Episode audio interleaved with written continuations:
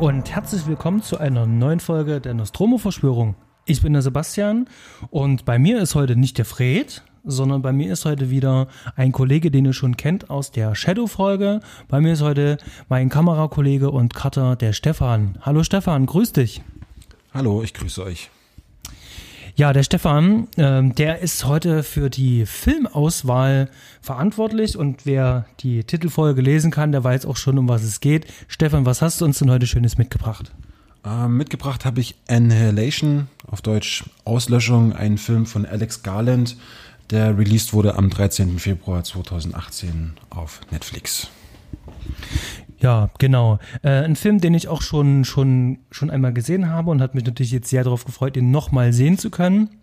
Wir haben ähm, jeder den Film für sich geschaut und heute kommt es halt hier zur Auswertung. Und wir haben ganz viele Notizen gemacht, wir haben uns ganz viele Sachen aufgeschrieben und wer die Shadow-Folge kennt, wir weichen hier ein ganz kleines bisschen vom üblichen Konzept ab. Das heißt also dieses klassische Fred als Noob und ich so ein bisschen als ähm, Nerd ähm, versuchen uns einen Film anzunähern, sondern wir versuchen hier äh, von filmischer Sicht direkt mal auf den Film drauf zu gucken. Ähm, was verhandelt der Film? Was sind die Themen und wie schafft es der Film, die hier auch umzusetzen? Genau. Ähm, Stefan, äh, vielleicht ähm, zum Vorverständnis, wie bist du denn auf den Film aufmerksam geworden und was wusstest du eigentlich schon, ähm, bevor du den Film gesehen hast, über den Film und wie ist denn so deine ähm, Verbindung mit Alex Garland? Ähm, wie ich auf diesen Film gekommen bin, ähm, ganz klassisch tatsächlich über die Netflix-Werbung. Muss ich einfach so sagen. Ich wusste über diesen Film gar nichts. Ich wusste auch nichts über die äh, Buchverfilmvorlage äh, ähm, von Jeff Van der Meer. Und ähm, ich hatte einfach Lust drauf, da die Ästhetik mir in dem Trailer schon sehr gut gefallen hat. Äh, ich Natalie Portman natürlich sehr, sehr gut finde. Und ähm, was habe ich gewusst über diesen Film, bevor ich ihn geschaut habe? Wirklich ganz klar gar nichts, also wirklich nichts. Ich hatte ähm, auch bei dem Trailer, den Trailer hatte ich glaube ich nicht zu Ende geschaut, hatte nur kurz reingeseppt und hatte äh, für mich entschieden, dass ich ihn mir anschauen werde. Und ähm, ja, ist generell so ein kleiner Modus bei mir in, in den letzten Jahren, wo ich, wenn ich schon entscheide vom Gefühl her, dass ich äh, mir etwas anschaue, dann will ich meistens auch gar nichts mehr vorher lesen, irgendwelche Bilder sehen oder Trailer. Das heißt, ich wusste einfach gar nichts und dementsprechend hat er mich auch ziemlich durchgerüttelt, der Film. Ja, hat mich ziemlich kalt erwischt. Hm. Das klingt, ähm, hm, das klingt gut. Ähm, bei, bei, bei mir war es ähm, äh, ein bisschen anders. Mir ging es ein bisschen ähnlich mit ähm, Ex Machina. Ich hatte zuerst Ex Machina gesehen, der mich ähm, äh, schwer begeistert hat und ähm, den ich mir auch sofort äh, nach der Erstsichtung dann zugelegt habe und dann noch zwei weitere Male geschaut habe und ähm, dann festgestellt habe, dass der, dass der gute Mann ja vorher schon eine ganze Menge gemacht hat, auch als Drehbuchautor, der Alex Garland, und hatte dann meine Augen und Ohren für diesen Mann als Regisseur dann natürlich dann halt schon geöffnet. Und als es dann ähm, in, äh, aufkam, dass ein neuer Film rauskommen sollte, äh, gab es auch schon die Kontroverse, dass das auf Netflix erfolgen sollte. Und trotzdem war ich da halt sehr begeistert und hatte den Film, ähm, als er rauskam, direkt auf Netflix hatte ihn da ähm, mit äh, Stanley, der hier auch schon mal bei uns ähm, zu Gast war, gemeinsam geschaut. Und wir haben ihn unterschiedlich auch aufgenommen, den Film, als wir das erste Mal gesehen haben. Mir hat er sehr gut gefallen und ähm, Stanley war ein bisschen verhalten, äh, da der Film hier ein paar Thematiken ähm, aufgreift, die er ganz anders ähm, verhandelt und bearbeitet. Und genau das wird ähm, heute unser Thema sein. Ähm, bevor wir einsteigen, äh, erstmal eine grobe Zusammenfassung. Um was geht es denn eigentlich in Annihilation? Ja, eine ganz fixe Zusammenfassung. Als ihr Mann Kane schwer verletzt von einer Expedition zurückkehrt, will die Biologin Lena selbst herausfinden, was ihm passiert ist. Sie erklärt sich selbst bereit, die mysteriöse Region Area X zu erkunden, wo Naturgesetze nicht zu gelten scheinen. Gemeinsam mit einer Gruppe von anderen Wissenschaftlern wagt sie sich in das Gebiet, wo sie schon bald auf unheimliche Wesen treffen, die Kreuzungen aus unterschiedlichen Spezies sind. Genau. Ähm, das Ganze einzuordnen filmisch. Ähm, bei mir läuft das Ganze unter dem großen äh, Hauptbanner Science Fiction. Also so habe ich das für mich abgespeichert. Ähm, es sind viele andere Sachen, die dann noch mit reinspielen. Ähm, wie siehst du das? Würdest du das als klassischen Science-Fiction-Film ähm, äh, ansehen? Denn es hat ja auch Teilaspekte von Horror mit drinne, es ist viel Drama mit drinne, ähm, so ein paar Adventure-Movie- ähm, äh, ähm, mhm. Sachen kommen halt auch noch mit auf. Also ähm, Science Fiction als ähm, Oberbegriff finde ich ganz gut, um es einordnen zu können, aber da ist halt ganz viel äh, äh anderes noch mit drin. Stefan, ähm, wie siehst du es? Wie hast du das bei dem Film wahrgenommen?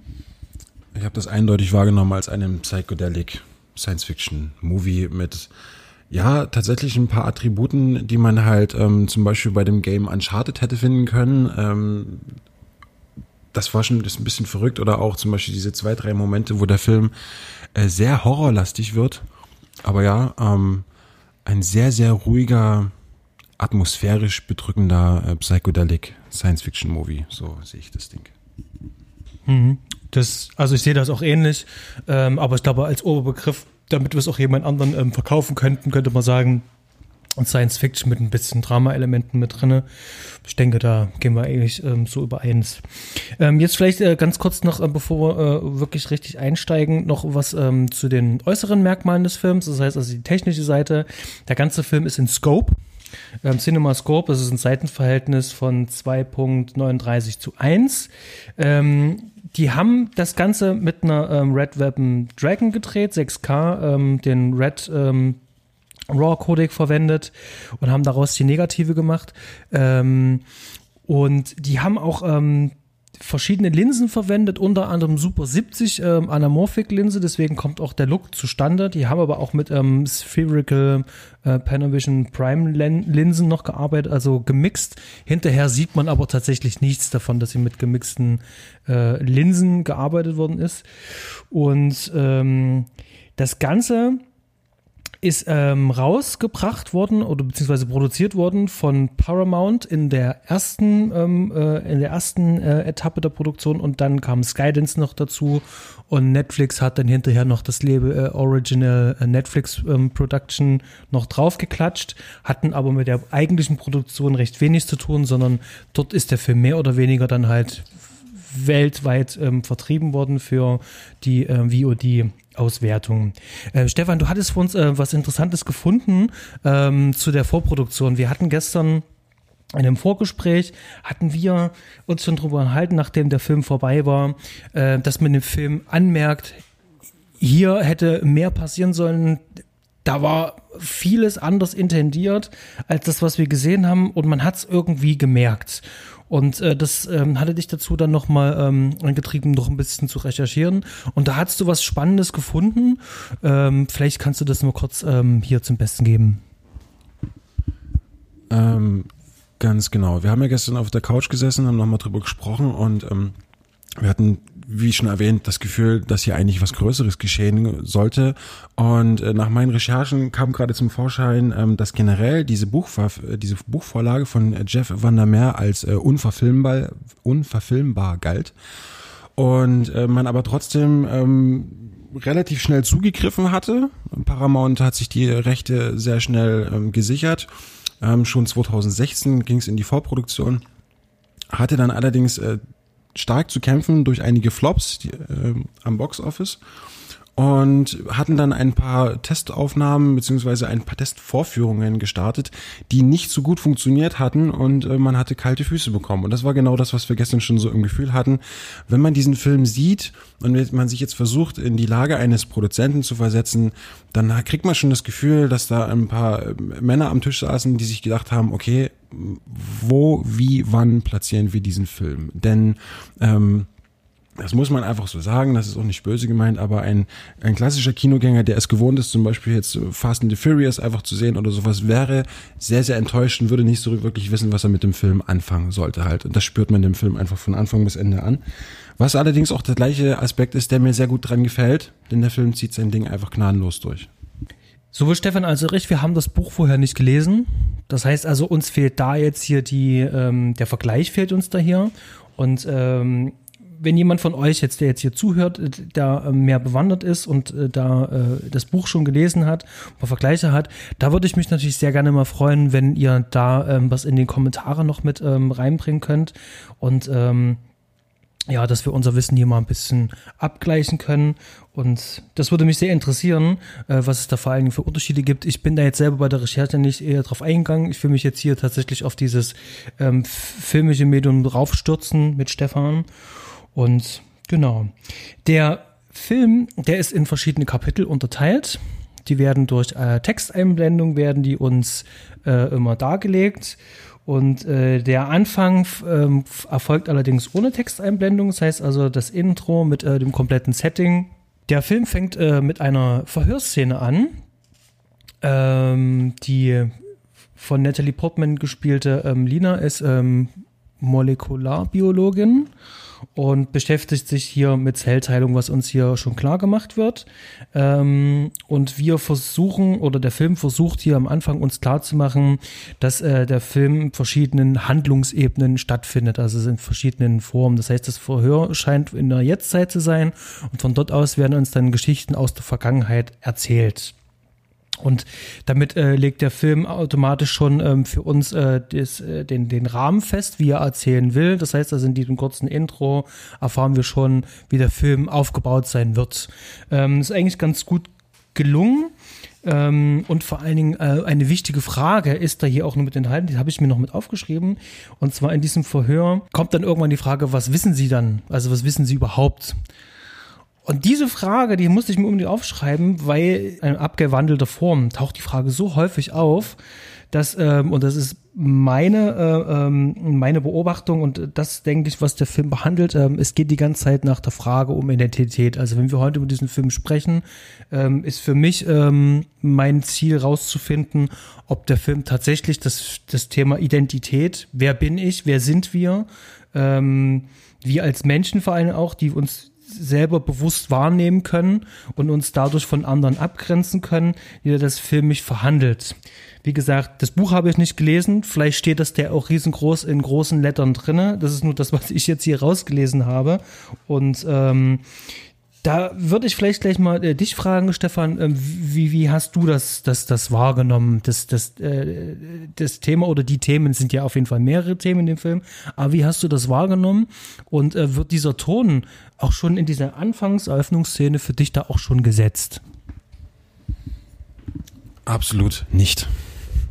Absolut nicht. Ähm, äh, das hast du gestern schon gemerkt in einem Vorgespräch, dass ich wirklich manchmal äh, Momente hatte, wo ich mich gefragt habe, so, was zum Geier macht ihr hier eigentlich mit mir? Ähm, in welche Richtung geht das? Welche, welche Fragen drängt ihr mir hier auf? Ähm, so richtig begriffen, dass es eben um diese Frage Identität geht, ähm, habe ich tatsächlich erst äh, am gestrigen äh, Abend gemerkt, als ich das nochmal mit, mit anderen Augen ähm, beäugt hatte. Mir sind dann auch so einige Details aufgefallen, äh, wo der Regisseur eigentlich mir schon beim ersten Mal schon es mir direkt auf die Nase gedrückt hat, ja, dass es darum geht, wer bin ich, wer sind wir zwei.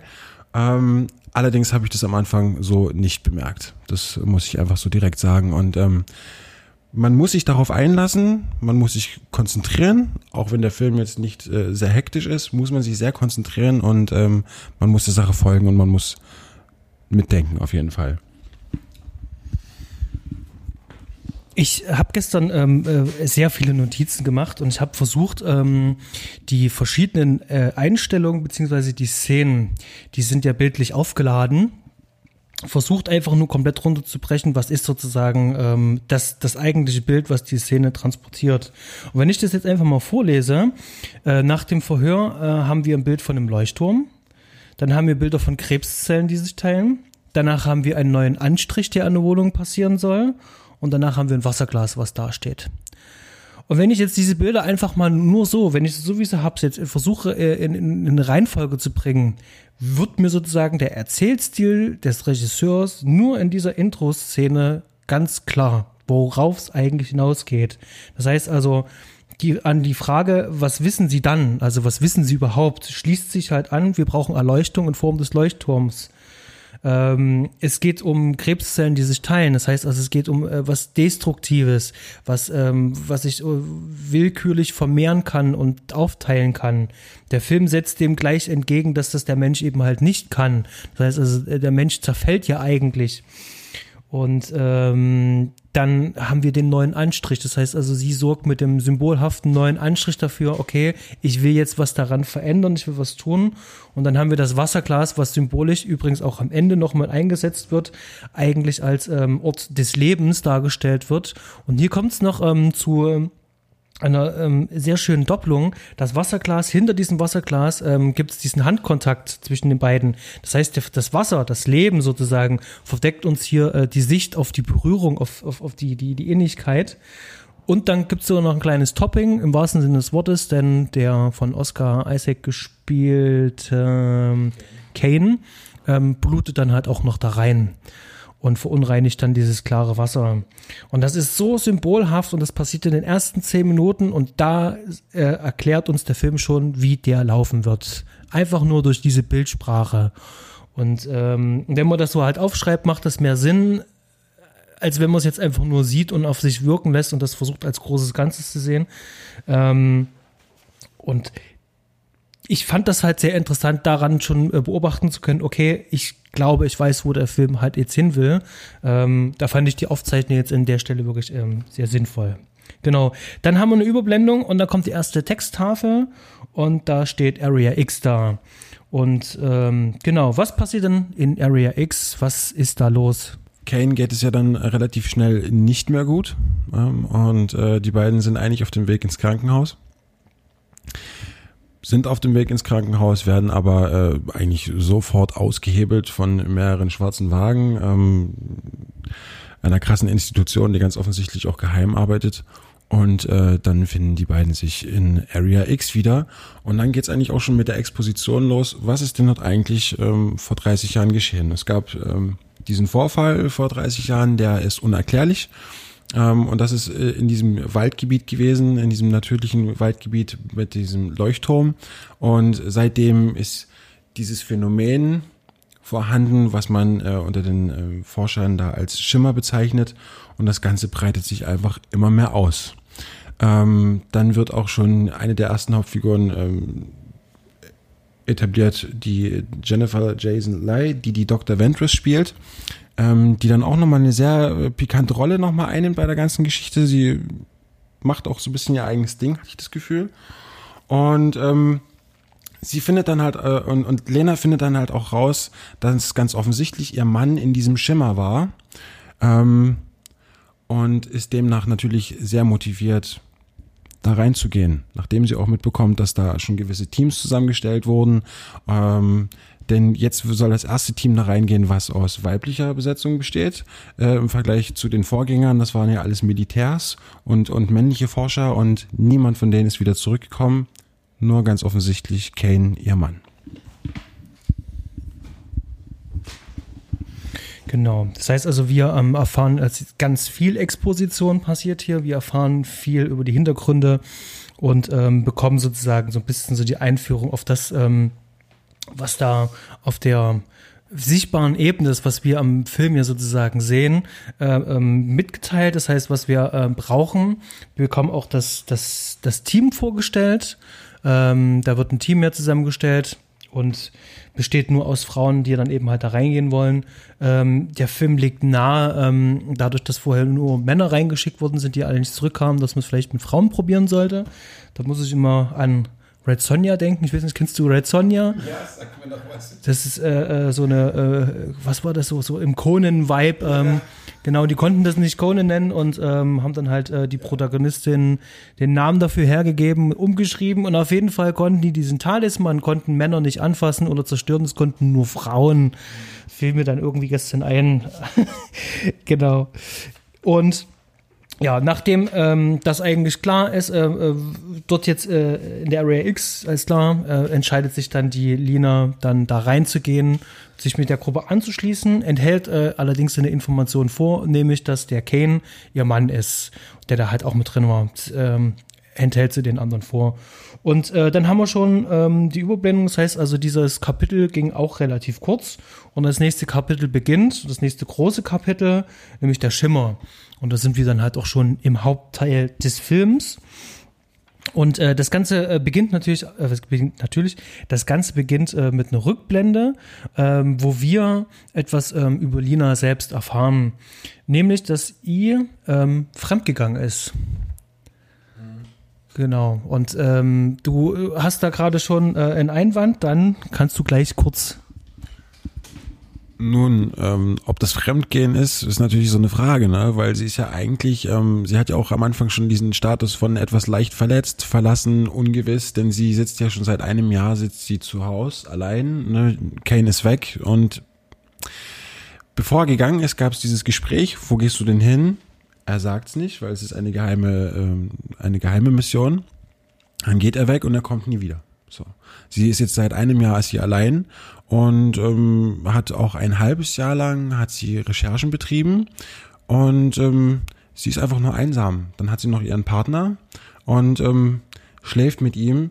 Ähm, ich habe mich halt gefragt, ob das jetzt äh, Fremdgehen ist, weil ja, es ist eh ein schwieriges Thema, ne? Wenn jemand äh, ewig schon lange weg ist äh, und sollst du jetzt nur abschließen oder nicht, wenn du halt auch absolut in der Ungewissheit äh, badest, halt so was mit ihm ist. Es ist sehr, sehr pikant. Schwierig zu beantworten. Und da habe ich gleich eine andere Frage. Der Film sagt uns zu keiner Zeit, wann sie fremdgegangen ist. Also ist das tatsächlich in diesem Zeitraum, wo Kane eigentlich weg ist, oder ist das davor passiert? Denn äh, äh, derjenige, mit dem sie schläft, äh, wie, wie, wie heißt er nochmal? Daniel heißt er, genau. Ähm, Daniel erzählt, ähm, äh, äh, sagt ja, fragt ja auch, ähm, ob, ob, ob Kane irgendwas davon mitbekommen hat. Aber er kann davon nichts mitbekommen, wenn er ja weg ist. Das heißt also, es muss irgendwann vorher gewesen sein. Das heißt, sie ist vielleicht vorher fremd gegangen. Und das hat er mitbekommen und das hat ihn vielleicht dann zu dieser äh, Tat, ähm, also zu sagen, okay, ähm, ich bin verletzt und ich gehe jetzt halt einfach da rein, weil ich nicht weiß, was mich da halt erwartet. Ähm, ich hatte da eher so ein Gefühl bei der Sache, weil der Film das auch nicht klar verhandelt. Hinzu kommt die Tatsache, und das habe ich extrem gemerkt, ähm, dass diese Rückblenden mich als Zuschauer sehr irritieren. Also spätestens ab der Mitte des Films stelle ich mal die Frage, ob ich ja gerade in der Gegenwart oder in der Vergangenheit bin. Und das ist etwas, was einen halt noch mehr motiviert zu rätseln.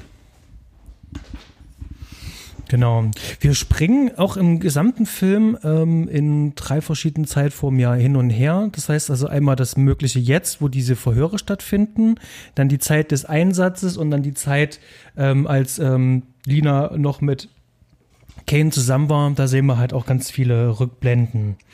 Ja, im Film geht's jetzt weiter. Und zwar nach der Rückblende ähm, sehen wir jetzt das Team, wie die in einem Zelt aufwachen und äh, daraus äh, ergibt sich dann im Film dann, das wird hier gut dargestellt, ähm, dass die Frauen hier äh, eine Erinnerungslücke haben von ungefähr drei Tagen. Das heißt also, die können anhand ihrer Ration, die verbraucht worden ist, feststellen, dass die drei Tage weg sind. Die Erinnerung ähm, suggeriert uns aber, äh, wie als wären sie jetzt gerade irgendwie aufgewacht, als wären sie gerade rein, hätten sie schlafen gelegt und würden jetzt aufwachen. Aber hier fehlen schon drei Tage. Und da gibt der Film uns ähm, da auch schon so ein erstes Indiz, dass da drinnen auf jeden Fall die Uhren, die Zeit ein bisschen anders läuft, ähm, dass dort auf jeden Fall was verzerrt wird. Die Wahrnehmung wird verzerrt, das wird uns da schon auf dieser Ebene so suggeriert. Genau. Möchtest du etwas über den CGI-Alligator erzählen, lieber Stefan? Ja. Ähm, zu, da kommen wir zu einem der drei Peak-Momente meines Erachtens, ähm, tatsächlich auch der schwächste von allen. Ähm, die Mädels äh, dringen immer mehr in diese sehr fantastische, labyrinthenartige Welt hinein, äh, merken schon, dass hier irgendetwas nicht stimmt und dann passiert es relativ schnell, dass eine der Mädchen ins Wasser gezogen wird. Mm, das kann noch verhindert werden. Das Mädchen wird wieder rausgezogen. Sie bringen sich in Sicherheit. Und dann ähm, offenbart sich auch dieser riesige Alligator schon, äh, der dort klar macht, dass er hier der Platzhirsch ist auf diesem Gebiet und greift die Mädchen an relativ unspektakulär, dass äh, die Mädels mit ihren Waffen, die sie dabei haben, die Möglichkeit haben, äh, sich in Sicherheit zu bringen und das äh, Tier zu töten. Und dann kommen wir zu einem wichtigen Plotpoint, denn sie untersuchen nämlich die Anatomie des Alligators und bemerken, dass der irgendwie eigenartig gewachsen ist, ganz offensichtlich. Ähm, denn er hat nämlich Haifischzähne und auch das Gebiss ist in einer Form gewachsen, die so extrem untypisch ist. Und dann kommen sie schon auf den Trichter, dass es sich hier um Mutationen handeln könnte, Schrägstrich, muss. Genau. Ähm, an diese Sch äh, Szene schließt sich dann wieder eine Rückblende an, wo Natalie Portman als Lina uns noch ein bisschen was äh, zu den Hintergründen erzählt. Sie erzählt uns dann auf der ähm, ähm, sprachlichen Ebene noch mal ganz kurz, was sie beobachtet, wie sich diese Welt dort verändert, ähm, was sie da alles sieht. Und bei diesem Gespräch fährt sie sich immer so ein bisschen über ihren linken Unterarm und dort wird auf einmal ein Tattoo sichtbar, was offensichtlich vorher noch nicht dort war. Da ist äh, nämlich eine acht drauf zu sehen. Äh, diese acht, in Anführungszeichen, werden wir noch ein paar Mal in diesem Film sehen. Aber da habe ich gestern beim Sehen richtig so, so, so ein Aha-Moment gehabt und äh, mir ging sozusagen äh, vor meinem geistigen Auge ging schon die Hand hoch. Dann geht der Film weiter und wir kommen in das Port Amaya. Dort waren schon mal andere Soldaten gewesen. Und die finden natürlich auch dort äh, eine Videokamera und äh, stimmt, sie finden eine Speicherkarte, genau, stimmt, eine Speicherkarte finden sie. Und ähm, natürlich hat eine unserer Protagonisten eine Kamera dabei, äh, die natürlich auch sofort äh, mit dieser Speicherkarte drauf zugreifen kann und sich das Video darauf anschauen kann. Und das, was wir dann dort sehen, ähm, finde ich so mit äh, eine von den sehr bedrückenden und ähm, sehr expliziten und doch ziemlich ähm, schockigen, harten Szenen, ähm, wo hier jemanden der Bauch aufgeschnitten wird und Oscar Isaac ähm, sich die Innereien dieses Mannes dann etwas genauer anschaut. Und äh, dort können wir sehen, wie die, ähm, wie der Darm oder irgendwas ähnliches, wie wurmartig dort in, in, dem, in, dem, in dem Bauch bewegt.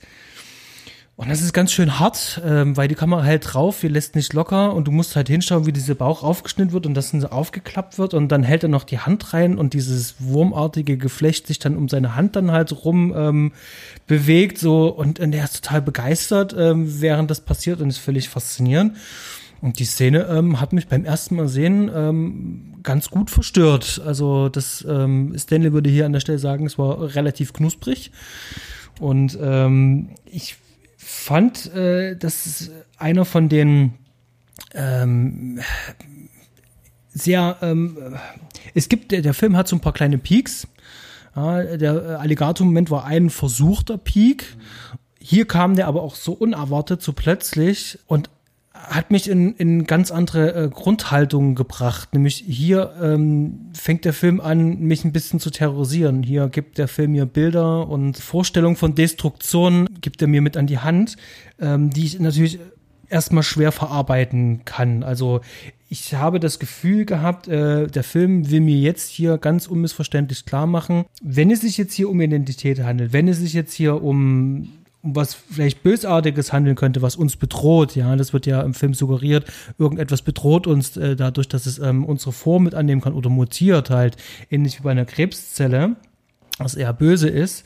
Ähm, wie aber hier so eine Handlung sehen, ähm, die für uns barbarisch halt wirkt. Die Frage ist erstmal, wie mir auftauchte, was ist denn jetzt hier eigentlich böse? Wer ist denn hier böse? Und wer tut hier aus äh, welchen Motiv Motivationen heraus irgendwas?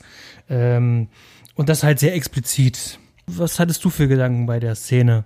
Ich hatte mich gefragt, in was für einem Film bin ich jetzt hier auf einmal? Halt. Ne? Also dieser Film ist halt wirklich ein echter Peak und deswegen hat es auch so gut gepasst, äh, wo wir dann auch gestern schmunzeln mussten, so äh, diese, diese Found-Footage-Szene, die wird dann umgeschnitten, wieder auf die Mädchen und ich glaube Josie oder Anya sagt dann sofort, okay, die Militärs sind ganz offensichtlich verrückt geworden. Ne? Ähm, und schon merkt man, man ist hier in einer Welt, okay, das sieht alles sehr, sehr schön aus, sieht alles sehr, sehr bunt aus, gesättigte Farben, schöne Gegenlichtsituationen, aber hier sein möchte ich dann doch lieber nicht. Und äh, das sagen sie auch genau in diesem Moment, wo, wo man sich das denkt, wiederholen sie den Gedanken nochmal, indem die eine dann sagt so, ich will hier definitiv nicht schlafen.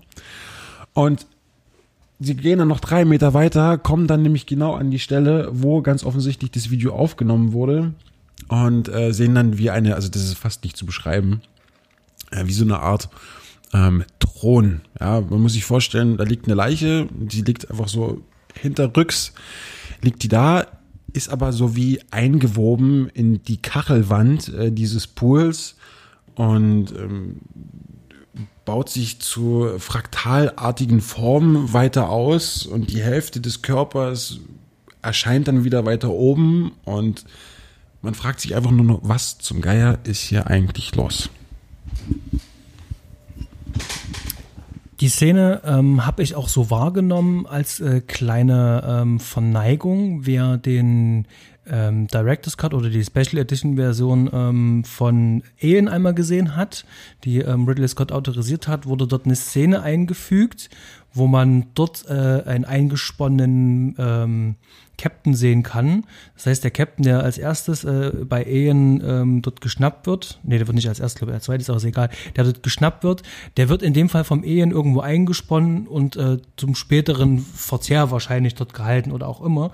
Und äh, daran hat mich das erinnert und äh, James Cameron hat das auch in Aliens 2 auch nochmal aufgegriffen, wo viele eingesponnene Menschen irgendwo äh, an der Wand hängen. Daran hat mich das ein bisschen erinnert, so ein bisschen so giegerisch äh, äh Design, sehr bizarr ähm, entstellt und trotzdem irgendwie so halb versteinert. Ähm, und man wusste ganz genau anhand äh, der Einstellung mit dem Messer, was da unten im Wasser dann halt noch lag, alles klar, und das ist jetzt hier der Typ. Ähm, und das fand ich, ähm, das war eine visuelle starke Idee. Ob sie jetzt was zum Film dazu wirklich richtig beiträgt, weil das äh, macht der Film ja an anderer Stelle ja auch ähm, äh, ganz gut anders schon, weiß ich jetzt nicht, aber rein äh, von, von, von der morbiden Ästhetik her war es trotzdem schon beeindruckend. Allerdings hat die Szene auf jeden Fall einen guten Punkt sehr gut aufgegriffen, nämlich man merkt dann ganz schnell, warum Lena sich sicher war, ich sage den Mädchen mal lieber nicht, dass ich weiß, dass mein Mann da reingegangen ist, denn das würde ja natürlich die Beziehung drastisch ändern. Und dann kommen wir wieder zu dem Thema, wer bist du eigentlich? Mit wem bin ich hier gerade unterwegs? Kann ich dir überhaupt trauen oder nicht? Der Film geht dann weiter. Ähm, die Mädels ähm, bereiten dann ihr Nachtlager vor. Die sind in so einem großen Hochstand. Dort ähm, erfahren wir dann halt noch äh, so ein paar äh, Kleinigkeiten über äh, die einzelnen Personen halt ähm, die sich unterhalten. Die ähm, Lena untersucht dann halt dort äh, das Blut ähm, von sich selber, um äh, rauszufinden, ob sich ähm, da schon irgendwas verändert, seitdem die in dem Schimmer sind. Wir haben hier auch die Rückblende äh, zum, zum Abschied. Äh, Kane liegt mit Lina im Bett und ähm, fordert ihr jetzt an dieser Stelle, dass er schon einen Tag früher los muss. Da sehen wir hier eine Rückblende und äh, dass Lina da halt sehr äh, zurückgeschlagen ist. Genau. Und dann haben wir die äh, Überleitung zur Wachablösung. Lina geht dann runter zur Wachablösung zu Dr. Ventress. Die unterhalten sich ganz kurz. Es geht dann halt um den weiteren Plan. Ähm, wo geht's dann halt hin? Wie kommen wir Richtung Leuchtturm? Ja, und äh, dann hören sie ein Geräusch. Und ähm, irgendwas scheint durch einen Zaun gekommen zu sein. Und äh, wie wir dann im weiteren Verlauf des Films dann erfahren, äh, handelt es sich da um eine Art Bär, der jetzt hier ähm, sein erstes Opfer sich holt. Und zwar die, die Shepard holte sich. Ähm, da gab es für mich wie so ein kleines Foreshadowing. Die sitzen ja, also Lina und Shepard sitzen ja an diesem Hochstand noch vor der Wachablösung, unterhalten sich. Und da sagt sie noch so, ähm, sie hat zwar auch ganz viel Angst, aber sie kann es halt besser verbergen. Und da wusste ich schon, das ist so ein Foreshadowing, okay, sie ist jetzt diejenige, ich hatte es nicht mehr gerne auf dem Schirm, äh, wer jetzt als erstes stirbt, aber da wusste ich sofort, okay, sie ist das jetzt halt. Und genau das passiert auch. Ähm, dieses riesengroße Bär ähm, reißt sie dann eben halt mit in den Wald. Und äh, da muss ich ganz kurz äh, sagen, das habe ich nicht ganz verstanden. Wenn die schon in dem Hochstand da oben sind und unten zwei Wache haben und mit, mit Gewehr unten sind, warum müssen jetzt die restlichen Mädels jetzt da runterkommen, alle Mann mit ihren Waffen und sich selber halt auch noch mit in Gefahr bringen? Man weiß ja nicht, was es ist. Ähm, das fand ich jetzt an der Stelle rein von der Logik her nicht so gut gelungen kleines Loch auf jeden Fall. Will ich jetzt nicht großartig drauf äh, ähm, rumreiten und nitpicken. Aber da habe ich so beim Sehen gesagt, okay, na gut, der Film braucht jetzt anscheinend ein Opfer. Und genau. Dann äh, geht das Ganze weiter Richtung Strand, wollen die ja machen. Und äh, hierbei lügt die Lina, lügt dann die die Enya an, die äh, gerne zurück möchte. Also die Offorte, sie möchte jetzt ganz gerne zurück. Und Lina lügt sie hier an, sagt, ja, wir gehen zurück, aber die, der beste Weg äh, ist der in Richtung Strand. Und über eine Rückblendung erfahren wir natürlich auch, dass sie dann halt da auch gelogen hat, weil für sie zu dem Zeitpunkt es keinen Weg mehr zurück gibt. Ähm, das mit genauso viel Gefahr verbunden wäre. Und wenn sie jetzt nur einmal hier drinnen sind, könnten sie der Sache mehr auf den Schirm kommen.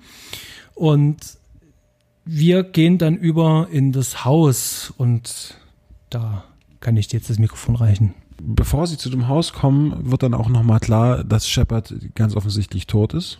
Denn äh, Lina findet sie dann nämlich auch, ne? Und äh, da merkt man auch schon, dass die Stimmung jetzt endgültig kappt äh, und man spürt auch, das ist tatsächlich etwas, was was sie nicht verstecken konnte, was vielleicht auch gar nicht gewollt war durch das Drehbuch, dass äh, dass die Enya, man merkt da ab dem Moment, sie wird diejenige sein, die den Stunk machen wird und äh, wo das dann gleich in den nächsten fünf Minuten knallen wird.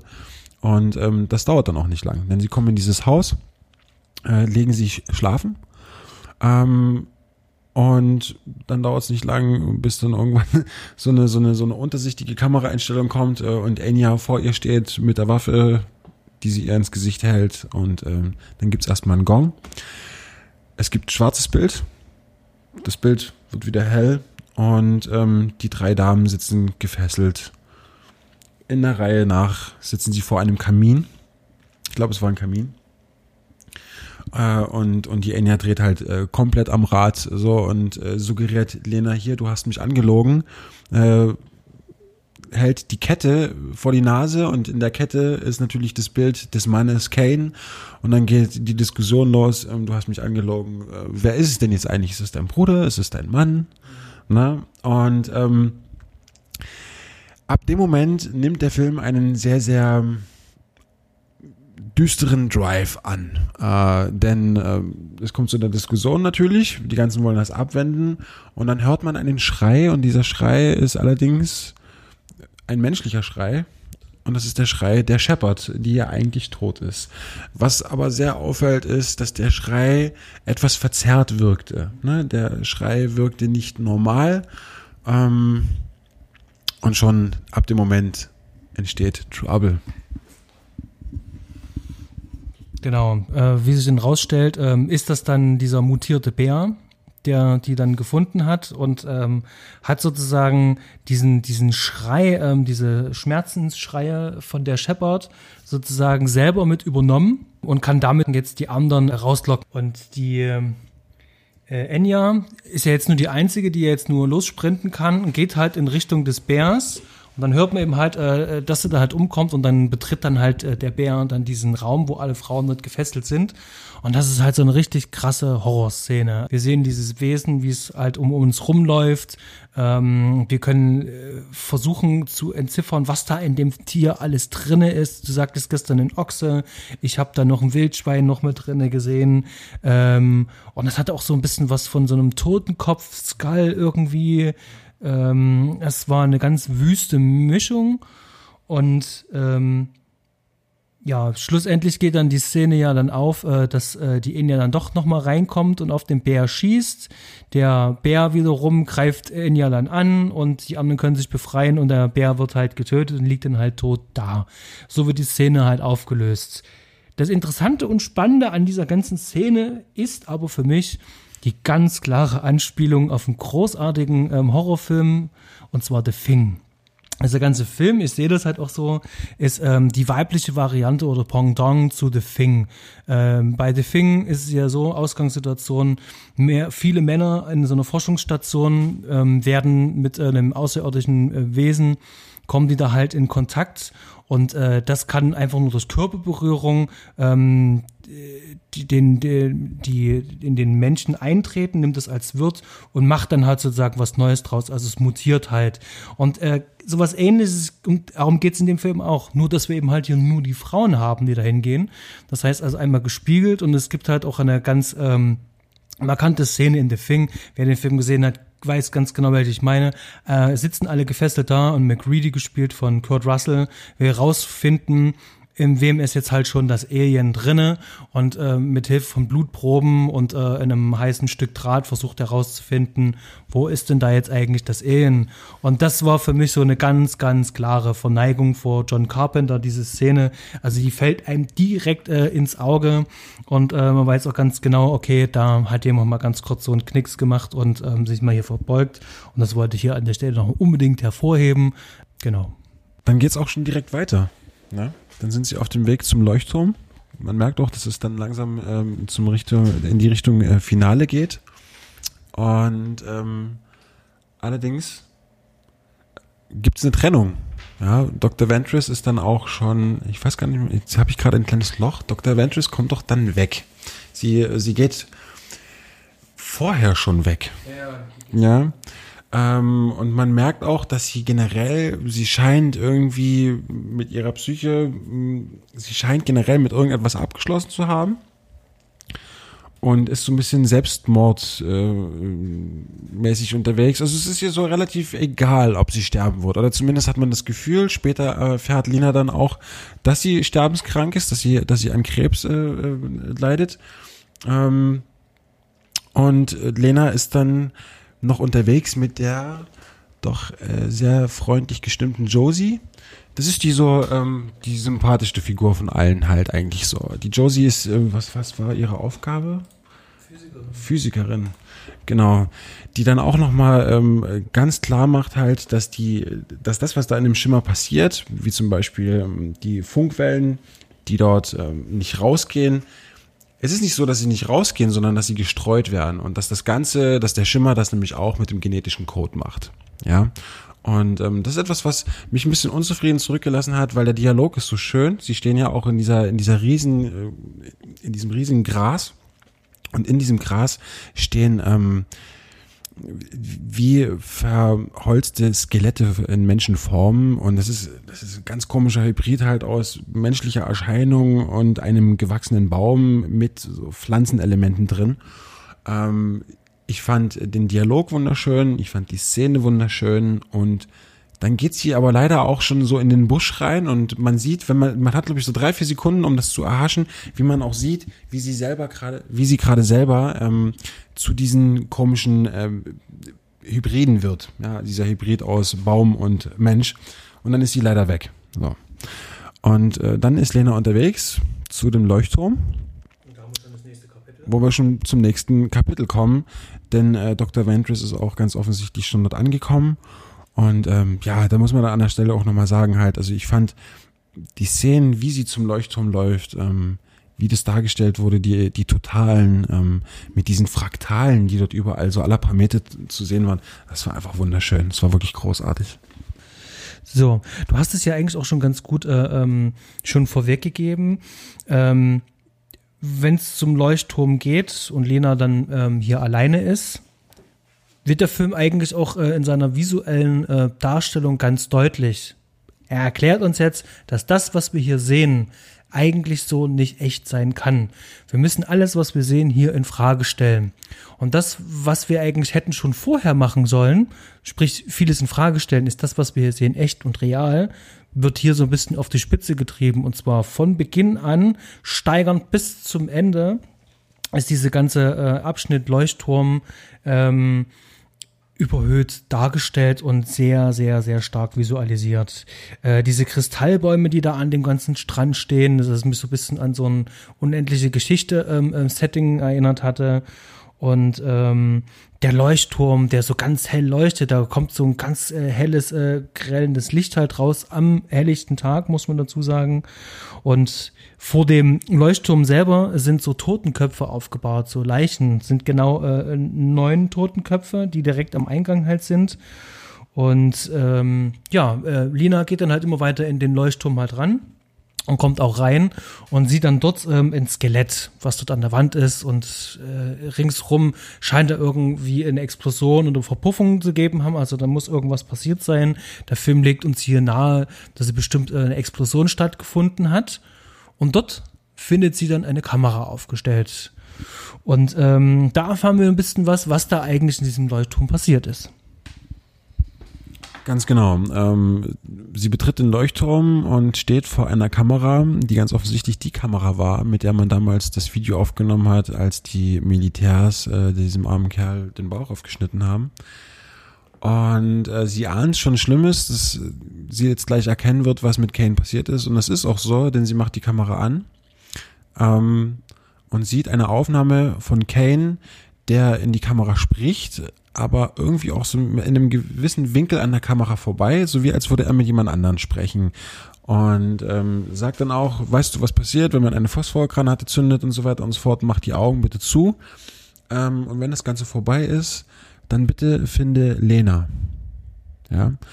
Er nimmt die Phosphorgranate, setzt sich im Schneidersitz vor die Wand, zündet die Phosphorgranate und äh, brennt sich sozusagen komplett weg.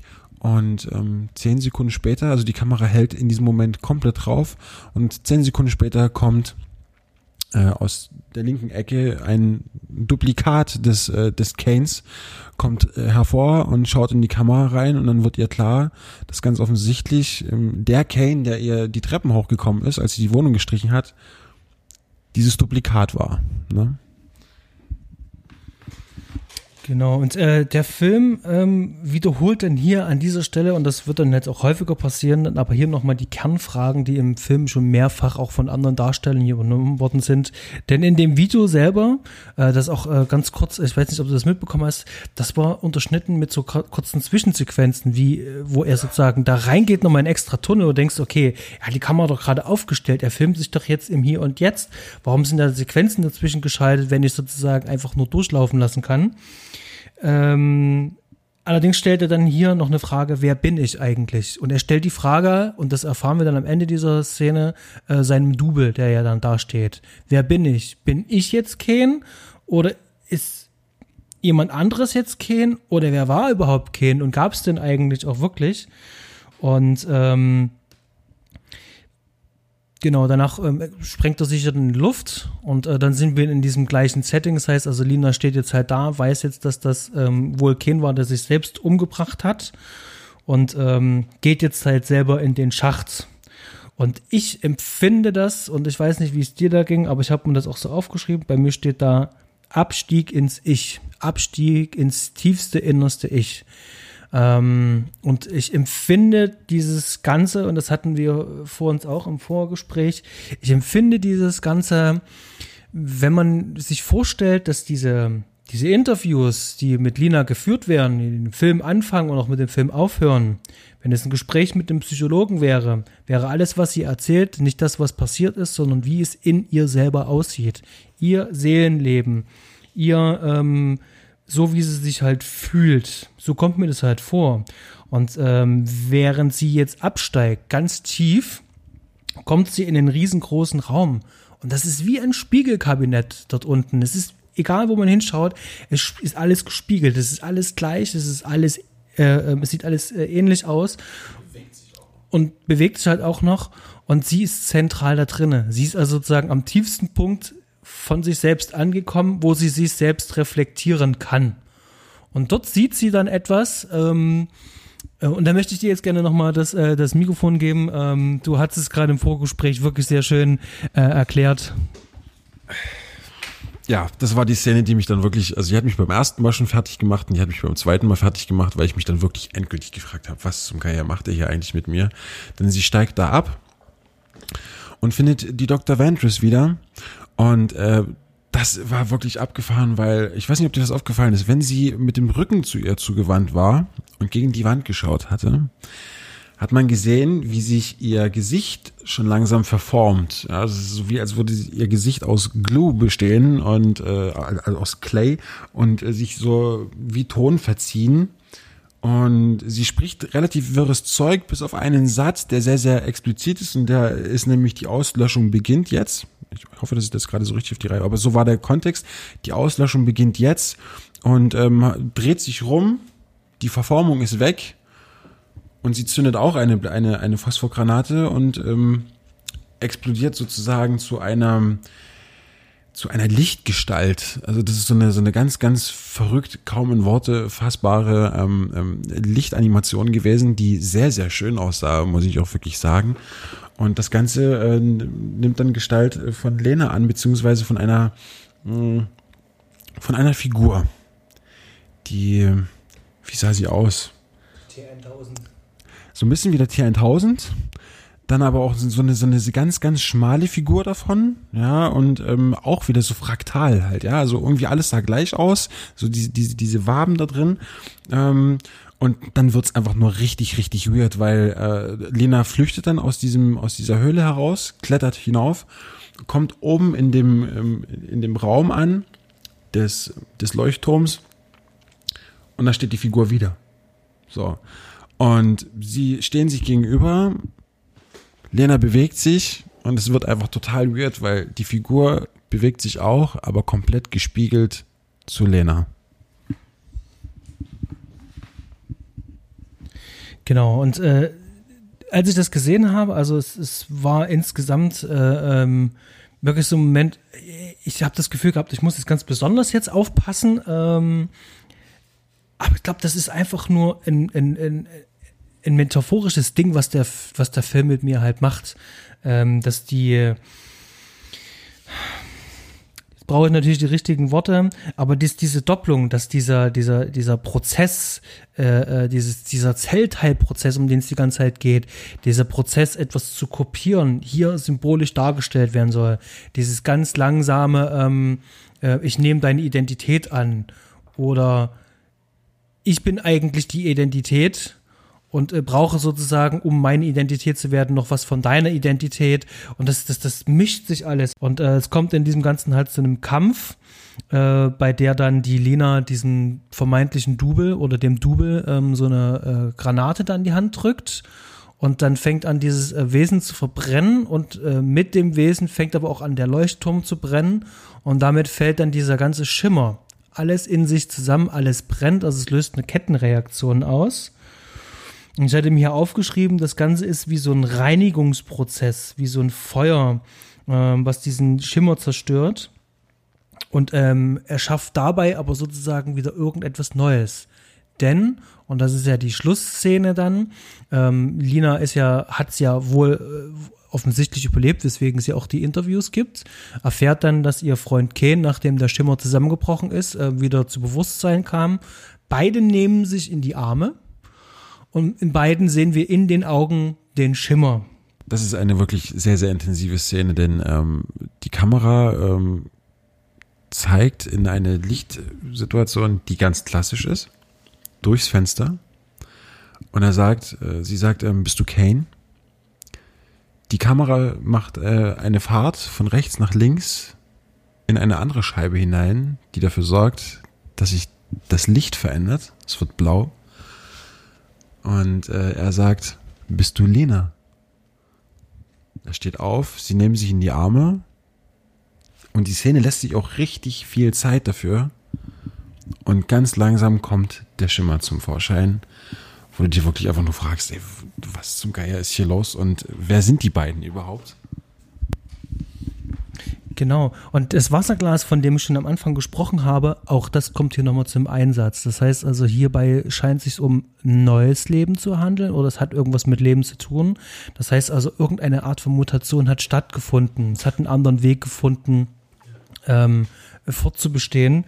Und dann gehen die Credits los und ähm, wir werden mit unseren Gedanken hier alleine gelassen also gerade der Schluss, die letzte halbe Stunde, das hatten wir schon gesagt, da sind so viele visuelle Ideen halt noch mit drinne, so viele äh, Komponenten halt drinne, äh, dass das, was du von uns sagtest zu den Produktionsnotizen, zu dem Anfang, ähm, ich glaube, das ist genau der Punkt, ähm, der dafür gesorgt hat, dass man sagt, okay, ähm, das ist echt schwierig, das ist ein Buch mit sieben Siegeln.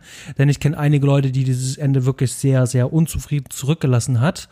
Es gab ähm, Kritiken, die ich gelesen habe, wo auch genau das bemängelt worden ist. Das heißt, da sind viele gute Ansätze drinne, die in pseudowissenschaftlichen Technobubble äh, so ein bisschen ähm, vermischt werden, um dann im Ende äh, äh, mich Fragen zurückzulassen und das Ganze als Kunst verkaufen. Und so nehme ich es eben halt gar nicht wahr, sondern das ist äh, äh versucht metaphorisch äh, äh, im Prozess der Identitätsfindung sich selbst zu finden, die Frage ähm, zu beantworten oder zumindest zuerst mal zu ergründen, wer bin ich, was sind wir? Oder was, was, was, was bin ich, ähm, warum kann ich denken, warum bin ich ich, ich, warum kann ich mich, warum unterscheide ich mich von anderem, was unterscheidet mich von anderen, genau diese Fragen halt einfach versuchen zu erklären und Bilder dafür zu finden. Und ich finde, Alex Garland findet hier sehr, sehr, sehr viele und starke Bilder, die sich halt auch wiederholen. Er muss natürlich hier auch äh, formal auf der ähm, gesprochenen Ebene, musste natürlich die Fragen für uns als Zuschauer auch wiederholen.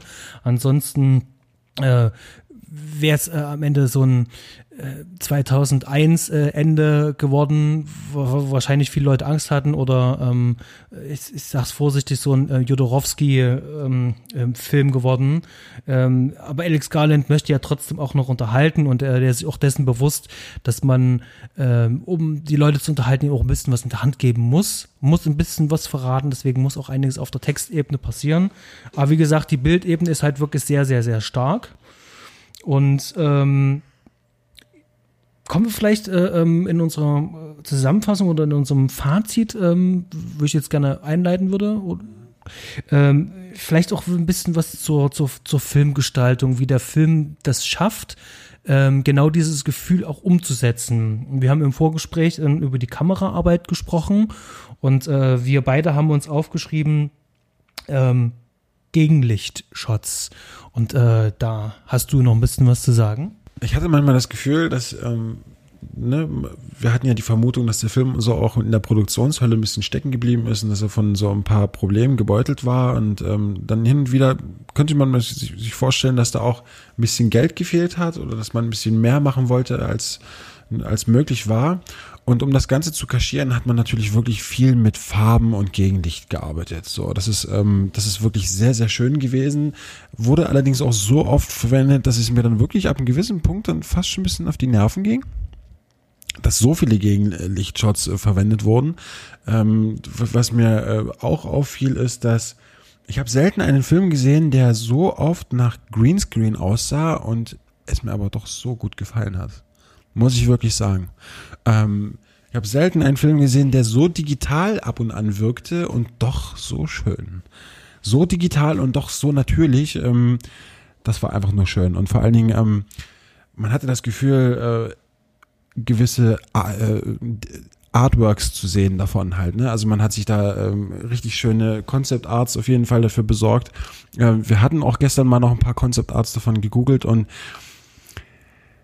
wie, wie meinst du, etwas blass, aber doch sehr satte Farben? Das ist mir auch äh, aufgefallen, das hat mir sehr, sehr gut gefallen. Ja, was soll ich sagen? Ähm, der Film wirkt hin und wieder sehr oft sehr digital, aber doch sehr schön.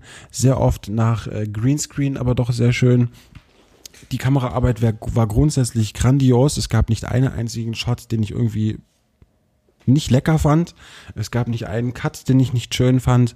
Ähm, und äh, abschließend muss ich auch sagen, ich finde, dass er vom gesamten Design, was, was, was den Look des Films angeht, der Film lebt schon stark von seinem Worldbuilding. Das hat mir sehr, sehr gut gefallen, muss ich wirklich sagen.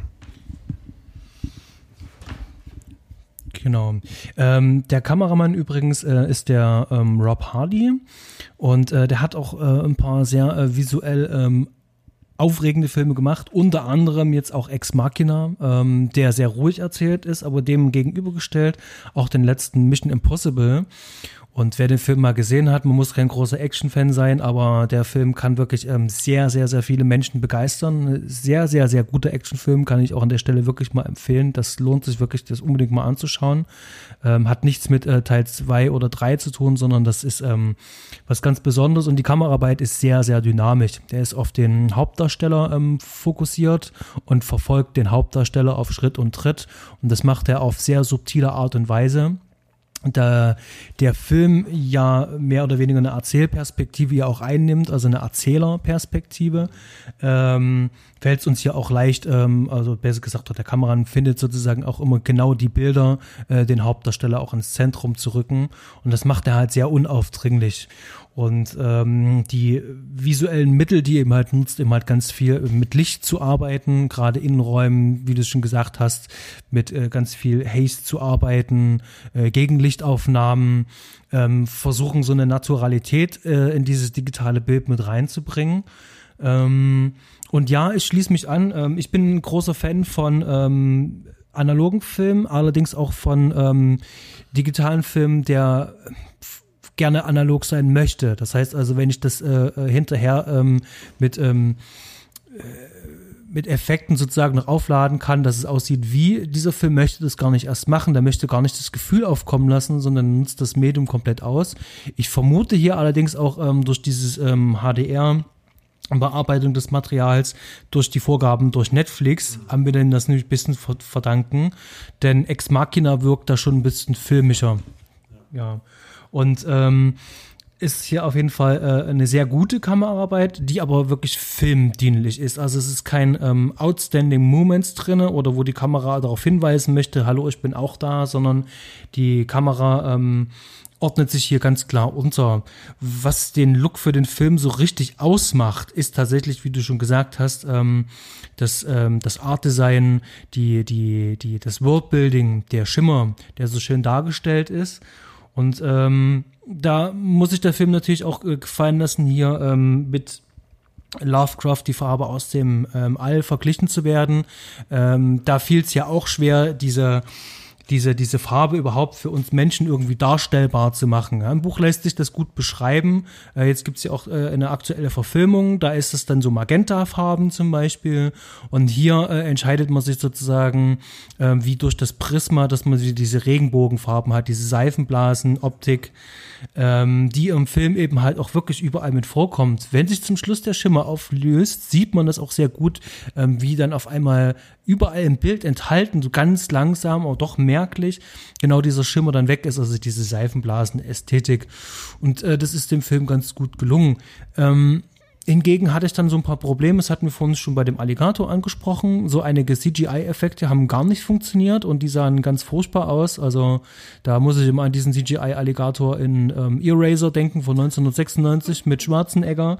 Das war damals schon gruselig und äh, selbst ähm, 20 Jahre später war das hier nicht besser. Genau. Ansonsten ähm, Musik hatten wir auch schon drüber gesprochen. Äh, ein sehr ähm, ähm, underscorter Film, der ein paar kleine Spitzen drin hat. Und es sind zwei Komponisten gewesen und äh, äh, einer der beiden Komponisten ähm, ist verantwortlich gewesen für so einen Akustik-Gitarrenscore, der mir hier so ein so ein äh, Gefühl vermittelt hat wie äh, in Deliverance, äh, dieser Soundtrack bei Deliverance, wer den Film kennt, äh, beim Sterben ist jeder der erste deutsche Titel, ähm, ist ja nur mit so einem Banjo-Score ähm, der mir so ein bisschen Vertrautheit ähm, vermitteln soll und so ein bisschen so ein, Gegensatz zu dem, was im Film dargestellt ist, also so im Kontrast steht. Und das hatte ich ja manchmal auch das, das Gefühl, dass der Film damit spielt. Ich möchte hier einen Kontrast setzen, aber möchte dir auf der anderen Seite auch wieder ähm, ein heim, anheimelndes Gefühl auch irgendwie geben und wir befinden uns irgendwo dazwischen. Und ähm, die beiden, die die Musik gemacht haben, das eine ist der, jo, äh, der Geoff äh, Barrow und äh, der andere ist der Ben ähm, Salisbury die für den Score hier ver äh, verantwortlich sind. Und das andere ist, was ich schon gesagt habe, so ein ähm, so ein, so ein anderer Score mit ganz viel Synthes, ähm, ganz drückend ähm, und ist ähnlich wie bei der Kamera ähm, unmerklich. Es soll nicht mit, mit der Nase drauf gestupst werden, sondern einfach nur ähm, die Grundstimmung ähm, des Films so ein bisschen transportieren. Wir hatten vor uns im Vorgespräch auch schon darüber gesprochen, was wäre, wenn der Film ohne Musik gewesen wäre und ob der äh, funktionieren würde. Und wir sind dazu äh, äh, gekommen, also ja, der Film könnte mit gutem Sounddesign, also der hat gutes Sounddesign, aber noch ein bisschen hervorgehoben, könnte auch tatsächlich ohne Musik funktionieren. Ähm, dieser Underscore ist nämlich genau das, was du gerade angesprochen hast. Wenn, wenn der Film nur noch aus so einem Teppich bestehen würde, da sind wir uns ziemlich einig, dann wäre der Film um einige Zacken noch verstörender. Eindeutig, ja. Ich habe äh, als Fazit, ich habe selten einen so ruhig verstörend schönen Film gesehen. Muss ich wirklich sagen. Ne? Mit all seinen Ecken und Kanten. Ne? Hin und wieder wirkt er ein bisschen digital und so weiter. Man hat schon ein bisschen das Gefühl, dass man einige Sachen flicken musste, dass man da so ein bisschen Material gekauft hat und man gesagt hat, das müssen wir noch alles fertig machen. Das spürt man dem Film an. Ja, das ist, äh, aber das ist vollkommen in Ordnung. Absolut. Ich kann nur empfehlen, diesen Film zu sehen. Es ist ein sehr, sehr schöner Film. Ähm, man muss sich auf jeden Fall drauf einlassen und das ist auch wirklich, es ist einfach mal was anderes und das ist sehr, sehr erfrischend. Ja, das sind äh, sehr schöne Schlussworte. Dem kann, kann, ich fast gar nichts mehr ähm, hinzufügen. Ähm, ich sehe das genauso wie du. Ähm, sehr philosophisch, sehr verspielt, ähm, ich glaube, für ähm, alle Transformers-Jünger ist das wahrscheinlich nicht der richtige Film. Das muss es auch nicht. Genau. Ähm, wie bereits schon erwähnt, bei Netflix enthalten, dort haben wir ihn auch gesehen. Ich wollte mir eigentlich gerne in Englisch anschauen. Wir haben uns dann doch entschieden, das in Deutsch zu schauen. Hier möchte ich an der Stelle gerne nochmal ähm, äh, eine wirklich gute ähm, Synchronarbeit hervorheben, da das ja dieser Tage ja wirklich ähm, sehr selten geworden ist, eine gute Synchronarbeit zu haben. Ich hatte so ein Gefühl ähm, von äh, End 80er, Anfang 90er Synchronisation erlebt zu haben. Ähm, die hatten hier auf jeden Fall ein bisschen mehr Zeit als bei den, bei den aktuellen Spielfilmen. Genau. Ich habe nicht mehr dazu zu sagen, außer ähm, dass wir uns ähm, bald wiederhören werden. Ähm, beim nächsten Mal spreche ich dann mit Fred ähm, über einen anderen ähm, aufheiternden und äh, tollen Film. Wir werden über Mandy sprechen von Panos Cosmatos. äh, bis wir dann ähm, also dann wahrscheinlich äh, danach dann unbedingt wieder was äh, Lebensbejahendes machen. Unsere äh, Folge ähm, äh, Midnight Run kam ja recht gut an, ähm, da wir wieder ein bisschen in die 80er gekommen sind und Buddy-Komödien äh, ganz gerne ja gesehen werden. Ja, äh, vielen Dank fürs Zuhören. Vielen Dank, lieber Stefan, dass du da warst. Ich danke auch und wünsche noch einen schönen Tag. Genau, wünsche ich dir auch und bis bald und ahoi.